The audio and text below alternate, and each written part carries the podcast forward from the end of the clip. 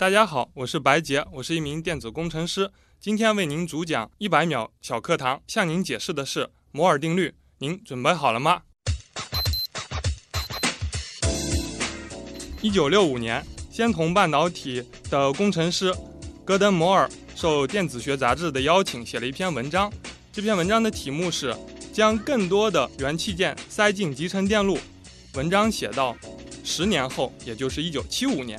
一块四分之一英寸大小的芯片将可以插入六万五千个器件。短期来看，集成电路的器件数每年将翻一番。在一九七五年 IDM 大会上，戈登·摩尔对先前的预言进行了一次修正，把每年翻一番改为每两年翻一番。同年，加州理工学院的卡佛米德教授将这段话称为摩尔定律。而现在工业界常用的说法是每十八个月翻一番。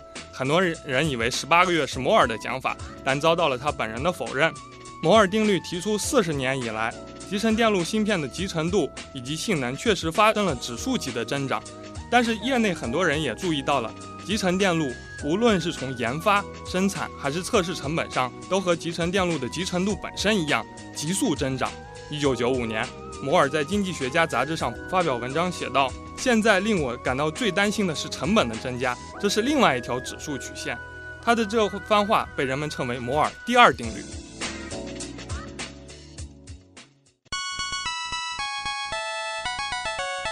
节目准备好了吗？正在将内容进行智能排列。嘉宾的情况呢？正在为您检索嘉宾的特殊喜好。不用那么详细吧？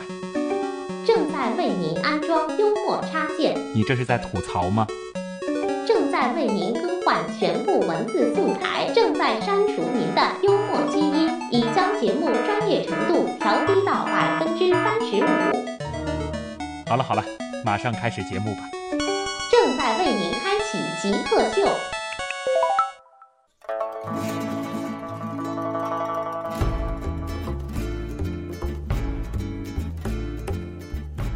欢迎来到本周的极客秀。大家好，我是从小就把半导体和收音机等同的旭东。大家好，半导体是我的工作，收音机是我的业余生活。我是白杰。欢迎来到本周的极客秀，也欢迎白杰做客极客秀啊！今天要和大家来聊的这个东西呢，听这个名字“半导体”，大家非常非常的熟悉。但是半导体它究竟是干什么的？在我们的生活当中，它究竟是起到了怎样的重要的作用？呃，其实我相信很多朋友就和我一样，会有一些一知半解，知道它好像在很多的这个高精尖的技术领域有应用，但是好像最熟悉的还是半导体收音机啊。那么今天呢，我们就将和白杰一块儿来聊一聊半导体，给大家简单的介绍一下白杰。白杰呢是毕业于中科院微电子所的一位电子工程师。那么首先先进入极速考场，我们来感受一下这样一位电子工程师是一个怎样的人。极速考场。第一题也是我们极速考场的必答题，白姐，你是怎样定义 geek 的？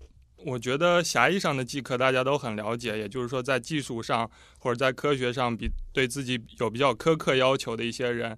但是我觉得广义的话，就是说在生活的各个方面都可以对自己有苛刻要求的。嗯，比如说我看到有一些人，他为了做好一顿饭，他是用量杯和温度计来做的。你就觉得对某一方面就是特别执着，或者说是会用一些比较科学的方法。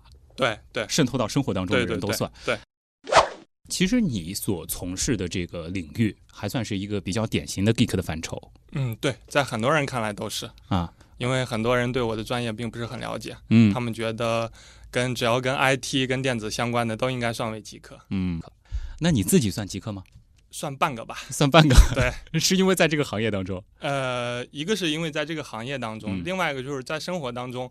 我对很多事情就是对自己要求非常苛刻，嗯，呃，但是对有些事情我觉得马马虎虎过去就算了。所以做菜也是用量杯的？呃，不用，做菜我觉得能吃饱就好了。啊，那你自己曾经做过的比较符合极客精神的事儿有吗？能举一两个例子？呃，最极客的事情，我觉得举个最近的例子吧。我最近在学游泳，嗯，游泳是学会了。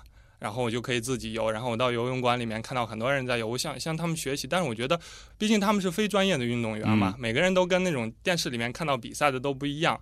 然后我就自己去下了一些比赛的视频，嗯，去照着那个学。但是我即使放成慢动作，也还是看不清楚啊。然后我就用了一个视频的编辑软件，呃，把这个视频然后剪成一帧一帧的啊，然后我来看它的动作的具体的方向、角度，然后甚至是某个动作跟下一个动时间的差，啊因为一帧一帧的话，这样非常精确计算的。嗯，对。然后你就按照这个做了一个非常标准的这个游泳的模型。对，我在我在努力，我现在的游泳速度已经可以达到初中女生的满分水平了。那你自己经过了这种非常呃科学的学习方法之嗯后，呃，你的这个进步速度和其他普通人相比，你觉得是稍快一些吗？呃，对，啊，但是我觉得还是不满意。接下来是准备向这个初中男生的水平迈进。对对对，好，这个已经非常 geek 了啊。呃，接下来这道题让你找一种东西或者是一种材料，或者说你熟悉的这个半导体领域的物件给 geek 代言，或者说让他来代表 geek，呃你觉得什么比较合适？为什么？如果找一个物件来给极客代言的话，我觉得应该是不知道你有没有听说过，在半导体生产领域里里面有一种机器叫光刻机。光刻机，对，嗯，因为我们的半导体器件会加工的最后非常非常小，嗯那么它的线宽非常窄，嗯，当线宽窄到一定程度的时候，刻蚀就是不精准的。为了达到更精准的刻蚀，我们需要非常昂贵、非常精密的光刻机。这个待会儿我可能会讲到。嗯这个光刻机最终的发展可能会某种程度上限制到摩尔定律，哦，所以我觉得光刻机算一种极客的代言。呃，是因为它特别精密，对，而且它本身呃也会影响到就是类似于科学领域的事儿。对，因为我觉得最终这个半导体的发展，从我的理解来看，有两个限制，嗯，一个是我们工具的限制，一个就是人大脑的限制。嗯那么我们想能想多远，能想多好，这是我们主观的事情，但是客观的事情，我觉得光刻机是一个非常大的限制。嗯，所以科学的发展也是取决于 geek 这个人群，或者说就是那些爱动脑的人，对他们能够努力到什么样的程度。对，你从事的其实是和这个整个这个泛的这个 IT 还是比较相关的一件事儿。呃，你会平时玩一些电脑游戏吗？嗯，电脑游戏我不玩，没时间。我我觉得是这样，嗯就在我很很小玩电脑游戏的时候，那时候可能很多八零后都有印象，就红斗罗。嗯然后我的邻居是一个高手，嗯，到家里面跟我玩儿。我是一个初学者嘛，他还是很耐心的教我玩。但是我觉得我自己有很大的挫败感，因为嗯我觉得我玩了两个小时了，就还是玩不过他。但事实上，他可能已经玩了两年了，是而且再加上我的父母就会觉得你怎么这么笨啊？然后这个事情对我有很大的挫败感，所以我从那个以后我就几乎没有玩过任何电子游戏，可可能除了俄罗斯方块。感觉你的这个工作啊和硬件是有着紧密联系的。那么你自己会不会特别追求电脑的配置？不会，为什么？呃，因为我不打游戏啊，对，这这是一个很重要的原因。另外一个原因，我觉得就是根据摩尔定律来讲，嗯，这个电脑的更新速度太快了，跟不上 对，反倒是没有必要去追求这种很新的电脑配置。啊。不过我倒是可能在上学期间帮过非常非常多人，我去过无数次的电脑城，嗯，帮他们配电脑。对去配电脑，去帮跟那些奸商砍价呀或者什么之类的。对 啊，那么你自己这个会对，比如说像 CPU 这样的东西有这个品牌的倾向性吗？因为你自己其实做的事儿和这个关系非常的紧密。CPU 的品牌现在基本上都被英特尔占据了，也没法倾向了。嗯、反正就用它了啊。对，那你自己最近一次去购买的硬件产品是什么？我的手机，啊，这个也是最新潮的那一款对对对、啊，这个某水果牌手机。对，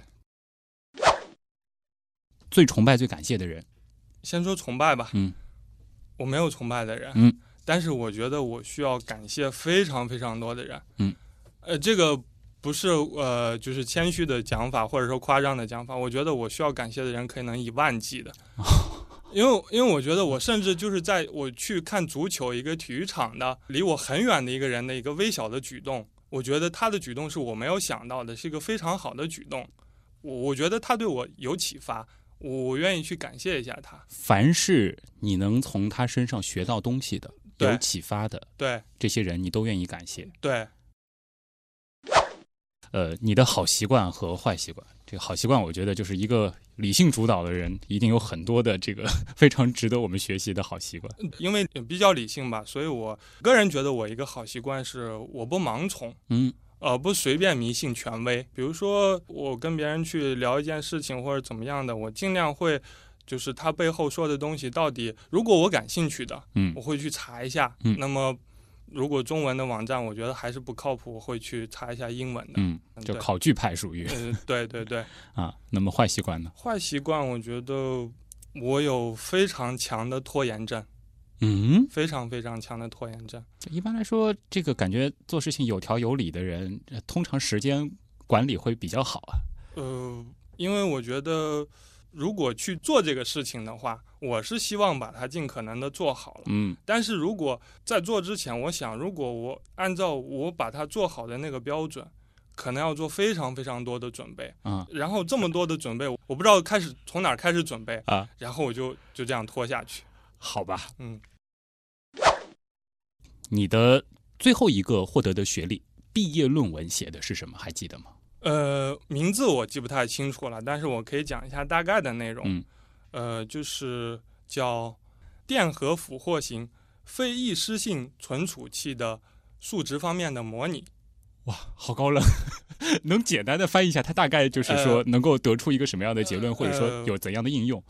呃，我们挨个儿讲吧，就是啊电荷俘获型是什么意思呢？就是我们现在通常用的 U 盘，嗯比如说存储卡这样的一些大数据的存储、闪存，它用的是两在普通的 MOS 管上面多了一层三，嗯就是说它有两层三，然后用两层三之间的间隔来存储电荷。但是这个电荷呢，容易在这个里边流动，也就是说它的数据保持性不会很好。哦那么我们用一种另外一种整个结构是跟它一样，但是我们用一种能级的陷阱把这个电荷俘获在里边，嗯使它不容易跑掉。那么也就是说，我们的数据容可以保持得更久，这叫电荷俘获型。那么非易失性存储器，这个很多人应该都知道，就是说我们在断电的情况下，这个数据还可以保存保持的啊。存储器就是这样。下面这道题也是我们的保留题啊，呃，不知道你有没有了解过这个行情？因为我知道你你之前也帮无数的人去配过电脑、嗯啊。这个目前最顶级的 CPU 大概值多少钱？我可能会想到你问这个问题，嗯然后我查了一下，嗯、其实桌面版跟服务器版都差不多吧。嗯呃，那么我们国家最先进的这个天河二号计算机，嗯，它就是市面上可以买到的啊 CPU 组合起来的对嘛。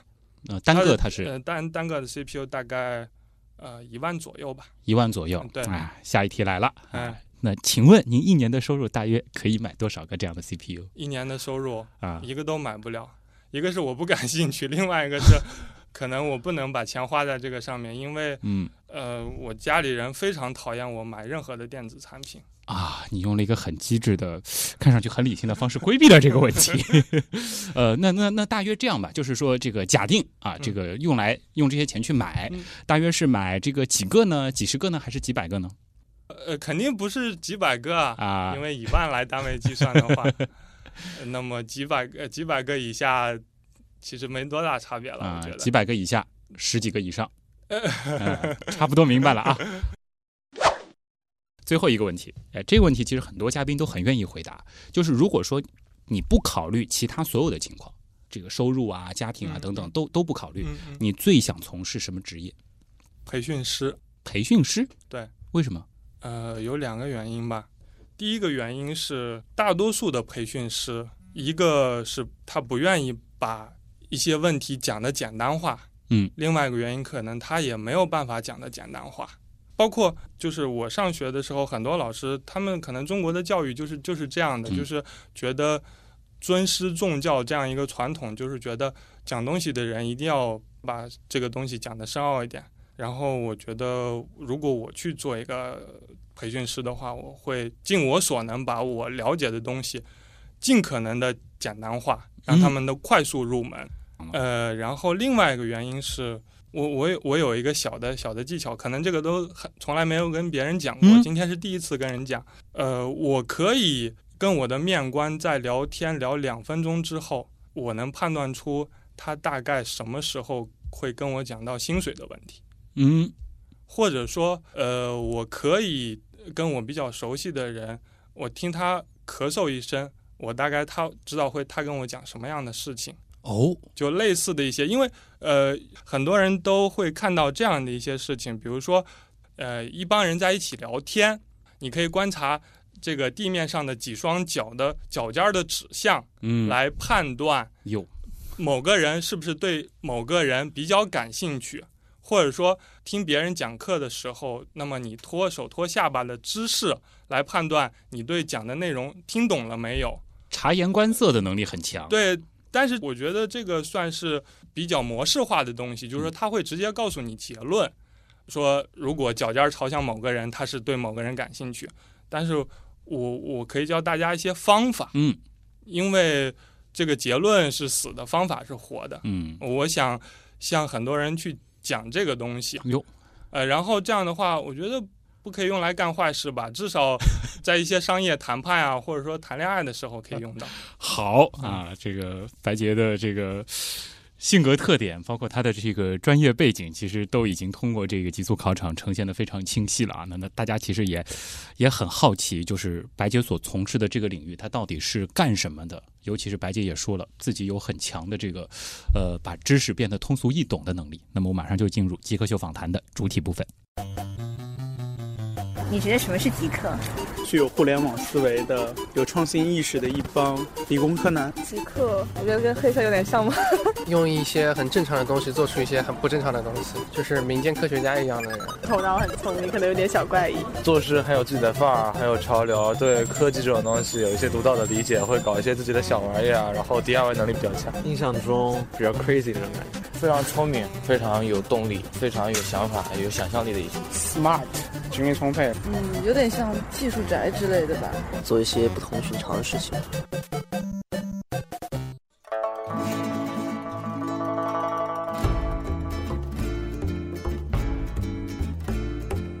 欢迎回来，这里是极客秀。大家好，我是从小就把半导体和收音机等同的旭东。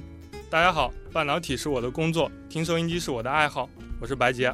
本周的极客秀，我们邀请到的是一位电子工程师，那么他的工作就是和半导体打交道。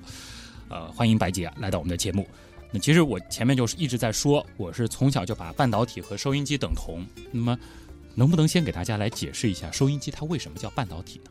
收音机为什么叫半导体？我觉得有两个原因吧。第一个是从它本身的原理上讲，那么半导体在收音机里面最主要的两个原因，一个是减波，嗯，啊、呃，一个是放大。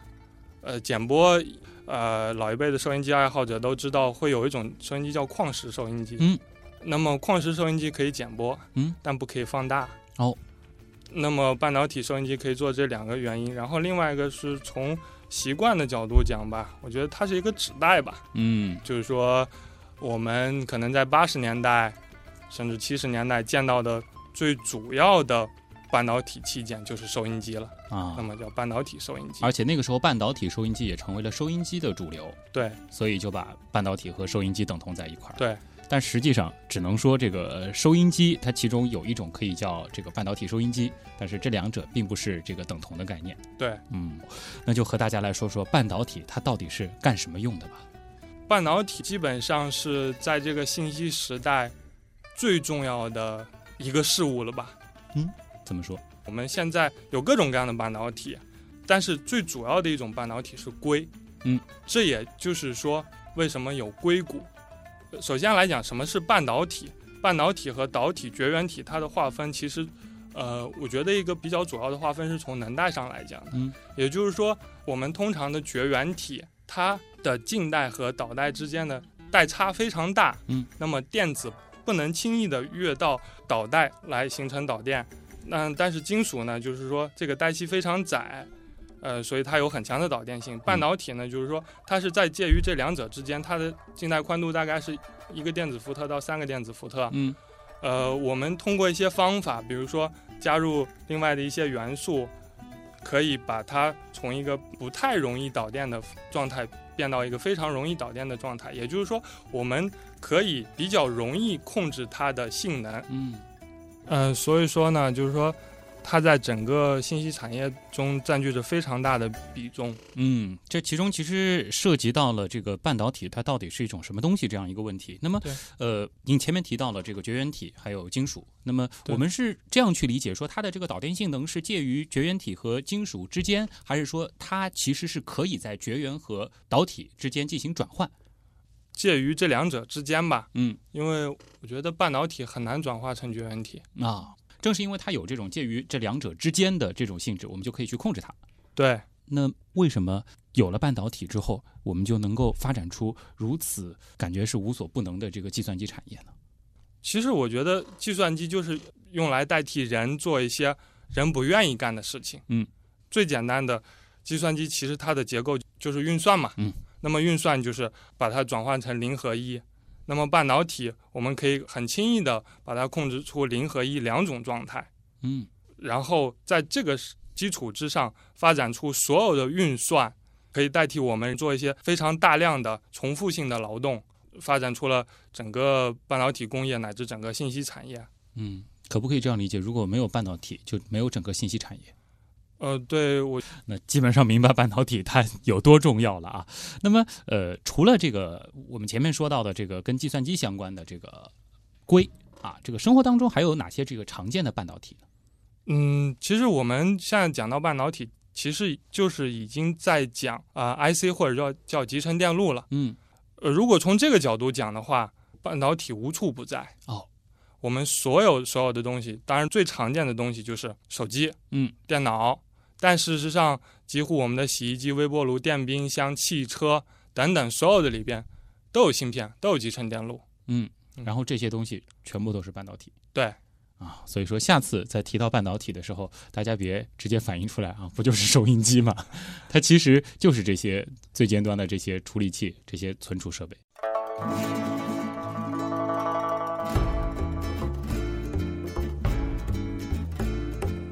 欢迎回到极客秀，大家好，我是之前从小把半导体和收音机等同的旭东。嗯，大家好，半导体是我的工作，收音机是我的业余爱好。我是白杰，欢迎来到极客秀。今天做客我们节目的是一位电子工程师白杰。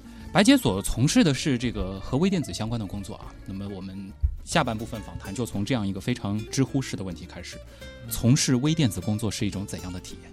嗯，我觉得如果写这个的话，我可以写的翻页了。微电子，因为这个这个行业非常非常庞大，嗯，那么我只能讲我知道的一些我经历的一些体验吧。嗯，比如说我进过就是加工半导体的那个工厂 Fab，如果感兴趣的朋友可以在网上搜到一些视频，可以看一下。什么是 Fab？Fab 就是说，其实就是晶圆工厂啊，就是把设计好的电路在 Fab 里边把它加工成芯片，嗯，的这样一个工厂。啊。嗯，你在这儿也工作过？我对我进到过里边，然后它整个整个是无尘的，嗯，按标准来讲的话，应该叫像光刻的呃净化程度应该是每立方英尺大于零零点五微米的灰尘不超过十颗。非常非常的干净，对，非常非常的干净，而且没有任何不需要的东西。比如说，我们通常会在办公室自己摆个花啊什么什么什么之类的。嗯，我第一次进去之前，我知道那里边可能有这些东西，它不允许有。对，但是进去之后，还是那种感觉会进入到了一个像科幻小说里的世界吧。非常干净，而且就是整个人穿着净化服，嗯，然后把手手戴着手套，整个衣服全部包括鞋也要用专用的鞋套起来。这样一个工作环境的话，我觉得第一次可能进去会很新奇，嗯，时间长了，我觉得那里边是有点憋闷的。大家可以搜一下，因为我们是一个广播节目，所以我没法给大家看。大家可以就脑补一下那些就是科幻片当中那种这个呃要求这个环境极其干净的那些场所，工作人员的那种状态，对，基本上和你描述的这个场景差不多。对，呼吸那种空气的感觉是怎样的？极致的纯净啊！极致的纯净，但是我觉得。我是感觉不是很舒服了，感觉不是很舒服，对对，反而太干净了。对，好，呃，其实呃，白姐你所从事的是整个微电子当中的一个比较细分的领域，是不是？对，具体是哪一块？因为这个行业分工实在太细了，所以我的领域应该是说，呃，我是一个模型工程师，做集成电路设计的会比较清楚。嗯，它就是说我们嗯在集成电路中用到各种各样的元器件。嗯，那么这些元器件它表现出一它自身所有的一些物理特性，不同的元器件有不同的物理特性。嗯，那么我们要在生产这些集成电路之前，要用计算机对它进行设计。设计完之后，要对它进行模拟、嗯仿真，看看有没有达到我们当时的设想。但是对于计算机来讲，它只认识数学的东西。嗯，那么我们要给它进行建模，嗯，然后要给它一定的参数，通过这些模型和参数来表达它的物理特征，以精确的符合它在实际现实世界当中的物理特性。嗯。呃，用一种不是特别恰当的比喻来试着这个、呃、翻译一下你刚才所所描述的那个状态，就是呃，假设这个不同的元器件，对、呃，都是来自于这个不同国家的人，然后呢，但是呢，这个我们要工作的那个地方，就是他们最后要在这个计算机当中，呃，一起这个协同作战的话，他们只听得懂英语，然后你就得把这个不同的语言全部都翻译成英语，然后让这个这个团队能够协调工作。我们要用计算机对现实世界的器件进行。模拟，嗯，那么要想模拟它，就要模仿它的行为。那么模仿它的行为，就要用数学的一些表达式和一些参数，嗯、通过表达式和参数的组合来表征它在各种工作状态下的物理特性。嗯，就完成了这个环节之后，才可以投入到这个实际的这个出成品的这个阶段。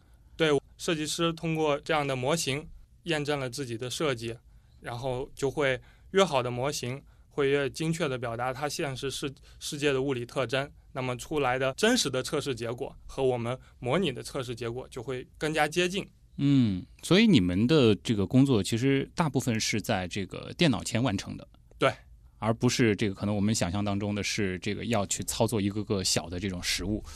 呃，我们也会有一些测试了，嗯，我们要模仿它的真实物理特性，那我们先测一个它真实的物理特性是什么，嗯。然后我们像一个模仿明星一样，我们去模仿它的物理特性。啊，就是先等于说采集一下它的一些这个属性，然后把它放到计算机当中，然后再进行这个模拟。对啊，呃，你当时是怎么会想到从事这一行业的？是从小就对这种电子的东西特别感兴趣吗？我本科不是学微电子的，但是也是学自动化的，就。也是属属于就很多在很多学校里边都是属于信息学院，嗯，电子信息工程这一行业的。我没有参加过高考，保送，呃，我是保送的。哦、对我在这里说保送的事情，是我想跟大家分享一个想法，嗯，就是有的时候选择太多反倒是一种不好的选择，嗯。如果我有一个成绩的话，我可以拿着这个成绩来挑选我什么专业可以学，什么专业不可以学，但是。当学校里边告诉我，我们可以录取你，除了某些特殊的，比如说像建筑要求有素描基础的，嗯，除了极个别的专业不能学的话，其他的是任选的。不是说这个和专业相关的保送，是直接就是说这个学校要你。对对，就是高中到本科啊。我基本上是有很长一段时间在纠结，我觉得这个有挑花眼了。对对对，像你说说的挑花眼了。嗯。很多人应该有这个体验，就是挑花眼，之后挑的结果并不是说自己特别喜欢。但是，当然我并不讨厌这个行业啊，但是当时可能就是说，在这个大量的可以选择的专业当中，啊、呃，可能自己衡量了几个标准，当时就选了这个行业。对对，而且我觉得，呃，另外一个原因可能是技术行当相对来讲比较稳定踏实一点吧。嗯、呃，之后的话是完成本科学习之后。后面再进一步深造的时候，就开始去往这个电子方面。对，因为我只能在跟电子相关的行业里边选择吧，因为自动化更多是偏强电的，嗯、我想选一个弱电一点的行业，然后就选择了微电子这个行业。嗯，那未来呢？未来我觉得未来有太多的不确定吧。嗯，我觉得还是过好现在的每一天吧。啊，因为。前阶段有同学就自己在外边开公司嘛，然后说你要不要来我们一起做一些什么事情啊什么之类的。然后我觉得他们在外边自己创业的非常辛苦，嗯，可能会有不错的收入或者有比较自由的时间，但他们真的非常辛苦。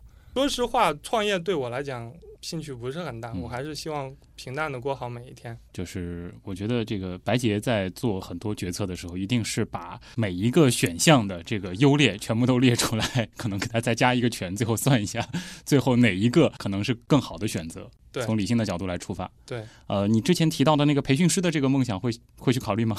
我有一个同学是学医的啊，特他觉得现在的广告做的太差了，他想去做广告行业，然后他的科主任竟然同意他说，你可以去找到工作，你再辞职；找不到工作你就再回来。嗯，但他进去之后干了一个月，就发现就是在外行人看来的和在内行人看来的完全是不一样的。是，所以说，我觉得有些时候把它当一个爱好，比比把它当一个职业更好。嗯，好。那么今天我们在最后一部分的这个问题来了板块，倒是可以充分满足白洁的这个爱好，因为有很多网友的一些这个稀奇古怪的一些呃科普项的问题，呃，就请我们的白洁当一回白老师给大家来讲一讲。那接下来就进入问题来了。你心目中谁是 Jake 呢？比如说年轻时候的乔布斯，我就可以把它理解为一个 geek，然后做一些东西，然后非常拼啊。斯诺登，Facebook 那个叫什么来？Zackbook，王小川，，Zackbook。我记得那个苹果收纳了一个就是网络天才到他们公司的那人叫名字不记得了。乔布斯算吧。比尔盖茨，马化腾。有有个同学就是这个样子。我室友他就是。呃，我觉得极客应该是身边的那些人，而不是一些很著名的人。欢迎回到极客秀，大家好，我是旭东。今天做客我们节目的极客是毕业于中科院微电子所的一位电子工程师白洁。那我们就和白洁一块儿进入问题来了。问题来了，问题来了，问题来了。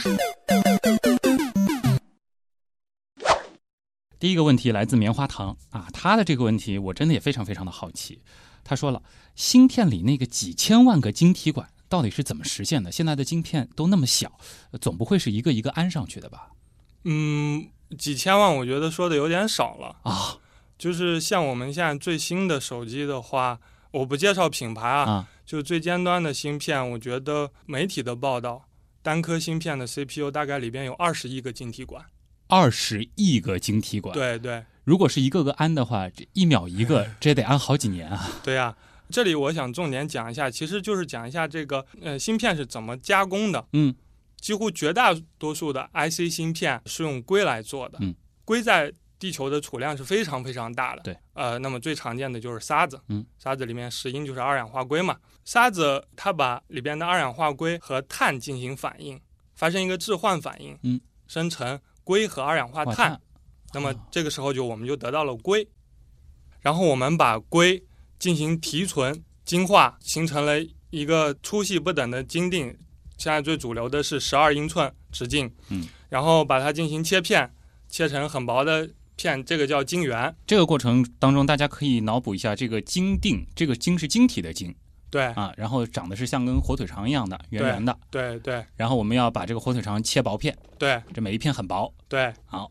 然后呢，切薄之后，我们得到晶圆之后，所有的芯片都是在这个上面实现的。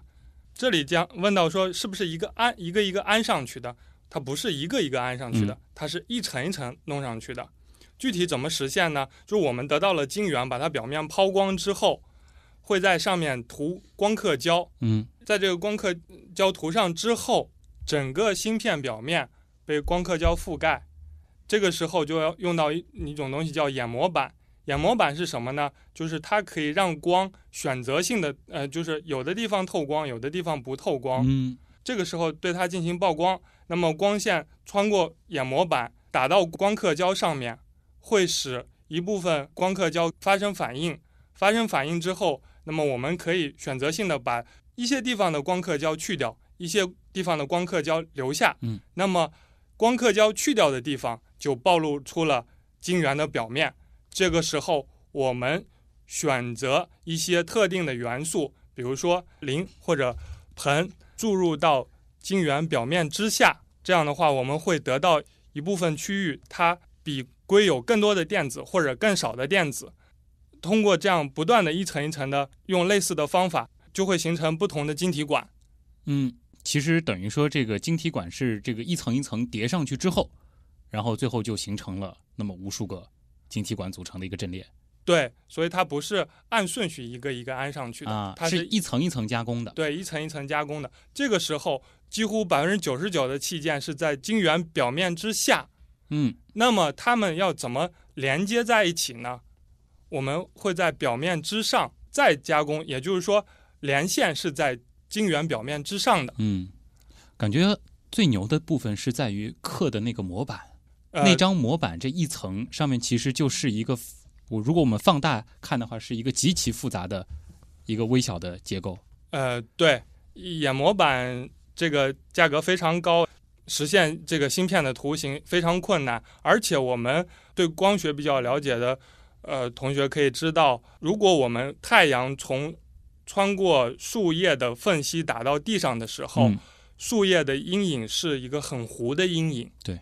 那么也就是说，当我们的图形小到一定尺寸的话，比如说我们现在手机的 CPU 很多到十四纳米、十六纳米的时候，光发生了衍射，衍射，嗯，这个图形跟我们当时设计的时候会不一样，嗯，甚至会导致电路失效。那么我们会在设计的时候预先纠正这些偏差，就先考虑好它衍射之后的这个对可能会发现的。比如说我们想要一个方形的图案。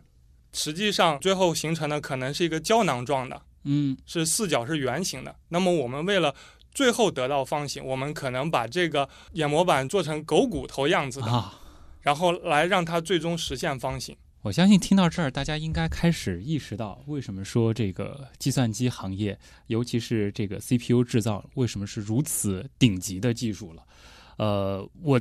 简单的听了一下以后，我有这样子一种感觉，就是大家可以先想象，比如说有一个巨大的操场，然后我们在操场上铺上第一层纸，然后我们在这个纸上画上一个极其复杂的，可能它的这个细节也是厘米级的一个图形，这是第一层，然后我们再画第二层、第三层、第四层，画三十几层之后，把这几层堆叠到一起，让堆叠出来的这个结构彼此之间还能够发生作用，还能够完成处理。还能够形成一个三 D 的结构，同时我们再把这一叠操场这么大的纸缩到只有一个指甲盖大小。这我也只是粗浅的说了一下它的一个一个复杂的程度。对，就是芯片的话，大概像呃手机的芯片，通常是一百平方毫米吧，嗯，这样一个大小。那么我们刚才讲到这个晶圆直径就有三百，嗯，大家可以简单想象有脸盆这么大。在这个整个芯片上面，密密麻麻的布满了很多同样的芯片。那么同样的芯片之后怎么办呢？我们把它切开，切开之后用陶瓷或者塑料或者其他分装材料把它分装在一起。我们需要的引脚把它引出来，嗯，可以装到计算机的主板上面，或者说手机的主板上面。那么它就是一颗完整的 CPU 了。啊。更恐怖的就是前面画图的那个部分，我们还得根据它的这个，要考虑到它这个衍射的属性。我们画这个图案的时候，还并不是说它最后得出的这个样子。呃，对对，这个是在小线宽的情况下需要考虑到的一个问题。呃，还有就是大家可以想象一下，十纳米是一个什么样的概念？嗯，我大概估算一下，就是说一根筷子二十多厘米长，嗯，那么把它均匀的等分切开，分给我们大概上海两千多万人。每人分一份，那个大概就是十纳米，一根筷子。对，这个比喻也非常的有意思。好，那大家现在应该知道了啊，为什么有的 这个尖端的电子设备可以卖那么贵？它的这个技术的确是有很高的这个门槛。对，呃，就是说，呃，为什么我们做这么大的晶圆，就是因为这样可以节省成本，嗯，重复的生产这么多的芯片，然后把它切开，嗯。那接下来这个问题啊，就是来自 Miss You。其实这个问题可以和刚刚那个问题结合起来回答了。他就说，呃，现在比较主流的一些 CPU，他提到的是 i 三和 i 七，为什么价格可以差那么多？还有就是主频到底是什么意思？这个四核八核有什么意义？呃，我觉得 i 三和 i 七，呃，价格差那么多，应该分两个角度来讲吧。一个就是说，任何行业的高端和低端，它都有自己的定价策略啊。这个大家都应该比较清楚，商业策略。另外一个就是说，从边际效应的这个角度来讲，越高端的东西，可能表面看起来差别并不是很大，但实际上它的研发成本可能消消耗的非常大。嗯，呃，关于主频是什么意思的话，主频简单来讲就是说，市面上绝大多数的 CPU，它的电路是同步电路吧，可以这么讲。它同步电路，那么同步电路它有一个内置的时钟，主频其实英文叫 clock speed 或者 clock rate，它是指定了指令执行的一个周期。哦，它所有的其他部分参与到计算的方面，以这个时间来作为一个基础。嗯，也就是说，从一个逻辑翻转零。到一或者一到零这样一个逻辑翻转，这个这个算一个周期的话，那么主频越高，也就是说在一秒钟它计算的次数越多。其实频率的意思是就是说每秒钟周期的多少。嗯，四核和八核又有什么意义？我觉得。对于不打游戏人来讲，没有什么意义，至少对我来讲没有什么意义。但是现在这个这个大家都炒得很火，嗯，呃，包括什么都提到很多核的 GPU，其实 GPU 那个不叫核了，嗯，我们就说 CPU 吧，四核和八核，呃，其实我觉得这个东西是对主频的一种妥协，嗯，因为主频高到一定程度的话，不是说我们设计能力的缺陷或者怎么样的，是它受半导体本身物理特性的限制，嗯。我们用硅来做的 IC，它的主频，据我了解到的话，可以在液氮里边做到八个 G。嗯，我们大家经常听到我们我这个 CPU 的主频是二点几或者三点几，但是在液氮里面可以做到八个 G，但是再往下做几乎是不可能的。它有一个天花板。对，它有一个天花板。那么我们用很多的 CPU，就是所谓的几何几何这个 core 的概念。嗯。只能够往这个量的方向去发展，对对，让他们协同工作，对，让他们协同工作。那么叶云清这个问题就来了：芯片的集成度真的是越高就越好吗？简单来讲是的吧，因为更高的集成度，根据摩尔定律来讲，我们每过十八个月集成度翻一番的话，那么我们的就是说基本上性能大概也也翻一番。嗯，这样的话呢，我们就会得到。更好的 CPU，更快的运算速度，玩游戏也变得更更好，做各种各样的事情都会变得更好。也就是说，它的性能更好。嗯，但是从另外一个角度讲，如果说一个什么东西是不是越什么什么越好，我觉得大多数答案都是否定的。嗯，因为事物都是有双面性的，不能问这么绝对性的。对对对对，有很多人就是说这个摩尔定律会不会走不下去啊，什么之类的，也就是涉及到这样一个问题。白杰其实说到这儿，刚好可以把接下来这位叫会理网友的这个问题这个回答了。呃，他就说这个 CPU 的这个摩尔定律好像很快就要失效了，这到底是怎么回事儿？呃，对，现在可能这个摩尔定律是不是要失效了，都提过很多年了，嗯，但至少到目前为止还没有失效。我觉得这个东西终究要失效的，我的观点是这样的。但是我们可以不断的通过我们的技术来延缓它这个过程。嗯。如果真的走到失效的那一天，可能会有另外的一种规律出现。比如说，我们发现性能已经过剩了，嗯，整个业界的研发会变到另外一个角度，嗯，比如说，我们就就会有很多的精力会投入到，那么硅是不是合适？嗯，会不会有其他的东西替代？整个产业会不会要要发生一个转型什么之类的？我觉得大家也没必要担心它是不是要失效了，这个没有关系的。这个刚好可以顺便继续再回答豆包鳕鱼卷的这个问题啊。这个他就问了，除了硅之外，还有哪些材料能造 CPU 呢？主流的应该都是硅来制造的吧？抛开 CPU 讲，我们在半导体这个行业，因为它有很多就是化合物的半导体，可能有军方啊什么之类，或者说甚至我们不是集成电路这个方向，它也用会用到别的东西。但是就 CPU 来讲，我的理解是基本上都是硅的。嗯，还是硅比较合适。对对。呃，牛顿最牛问这个未来的半导体材料，就其实刚刚其实您也提到了，就是说这个未来有可能会不考虑硅，往别的方向去发展，这个会是金刚石还是石墨烯还是其他？就这两个概念吧。金刚石和石墨烯应该不算半导体。嗯，金刚石就是工业界把它叫金刚石，其实就是我们对它就是钻石。这个东西钻石分型。只有掺杂了氮和硼的钻石，它才是半导体。嗯，其他的钻石是绝缘体。嗯，所以我觉得未来材料其实我我的理解是跟金嗯金刚石没什么关系，但是跟石墨烯还是有关系的。呃，石墨烯现在炒得很火，但是它不是一种半导体材料，它的导电性非常好，甚至超过了铜和银。嗯，它的电子迁移率是电子在本真硅里边迁移率的大概十多倍。它有非常好的导电属性。还纠正一个，可能很多人会这样想，因为这里面有两个字叫石墨。嗯，大家觉得石墨烯可能是黑色的或者什么样？哎，对，看到这个字感觉会脑补这个画面，会脑补这个画面。但石墨烯它是透明的。哦，因为它非常薄，嗯，它是透明的，然后它是一种一种两导体，呃，因为它有很好的这些特性，我觉得它最重要一个特性就是它的电子迁移率非常非常高，嗯。呃，所以我非常看好这种材料，呃，包括最近我们可以看到有新闻讲，呃，华为和英国的一些公司和研究机构来合作研发这个石墨烯，嗯，对，它的前景非常的对大。呃，石墨烯的前景很大。那么三图流川他问的是电子这个专业前景怎么样？正在准备考研，不知道微电子学这个专业前景如。如果是高中毕业学这个专业，我觉得这个就凭兴趣了。但是正在考研，觉得我不知道他本科学的是什么专业。如果跨度非常大，在微电子大概十年前比现在火得多的时候，我知道有一些学生是从工商管理和医学跨专业考到微电子的，就是因为因为很火啊。但是这是一个非常辛苦的过程。如果他是本科就是学微电子的，他也不需要问我这个问题。嗯，我想他应该是跨专业的。对，但我觉得这个风险会非常大。